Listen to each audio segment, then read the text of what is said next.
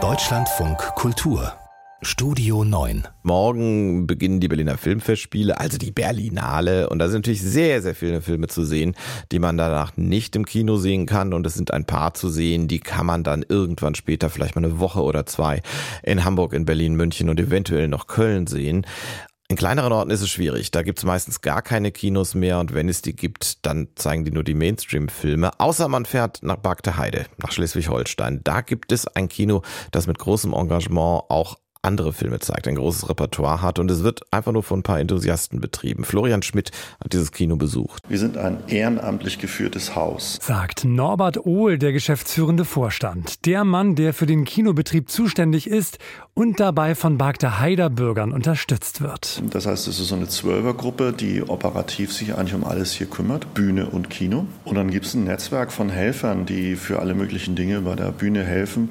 Das sind 20, 30 Menschen. Enthusiastische Ehrenamtliche. Sie arbeiten an der Programmgestaltung, kümmern sich um Tontechnik, Einlass und Printprogramm, aktualisieren die Website oder bestücken die Schaukästen. Das geht nur, wenn das Herz dabei ist und wenn man dann weiß, wie man mit Freundlichkeit, wie man mit Offenheit, wie man mit Zuneigung auf die Person zugeht, die man eigentlich damit auch infizieren will. Und das ist das Ziel.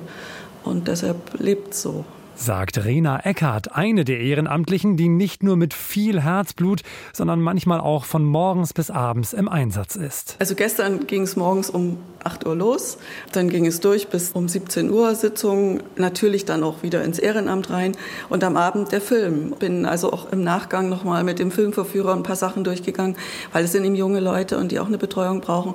Aber da bin ich dann auch im Anschluss sehr zufrieden mit dem Tag und mit der Sache. Ne? Mit der Sache, also dem Kinobetrieb zufrieden, ist auch Norbert Ohl. Etwa 10.000 Besucher kommen jährlich ins Kino im kleinen Theater in Bagde Heide und erfreuen sich an dem großen Saal, 344 Plätze, rote Samtsitze und an der interessanten Filmauswahl. Wir wissen mittlerweile ziemlich gut, was unsere Gäste wollen, sehen wollen, was sie nicht sehen wollen. Blockbuster aus den USA, also die neuesten Marvel-Filme haben wir alles versucht. Da haben wir vier Zuschauer, fünf Zuschauer, es geht keiner hin. Gestern Abend Dokumentation über Krähen, 60 Zuschauer. Deswegen machen Ohl und sein Team ein einfallsreiches Arthouse-Programm.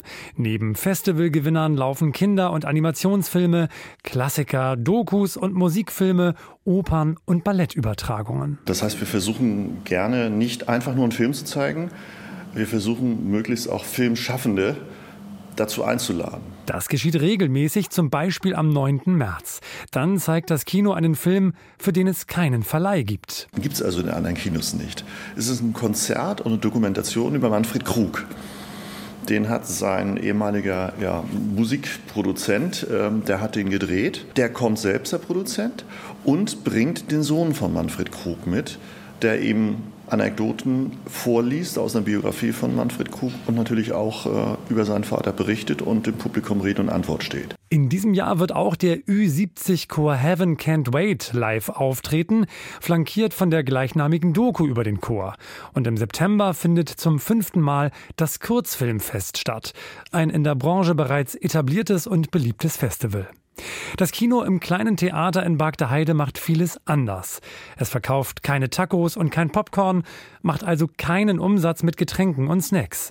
Aber es hat ein liebevoll kuratiertes Programm, ein treues und interessiertes Stammpublikum und eine motivierte Mannschaft an Ehrenamtlichen. Gründe genug, um Norbert Ohl und Rena Eckhardt positiv in die Zukunft blicken zu lassen. Eindeutig ja. Dem stimme ich auch zu. Also ich habe ganz, ganz gute Gefühle.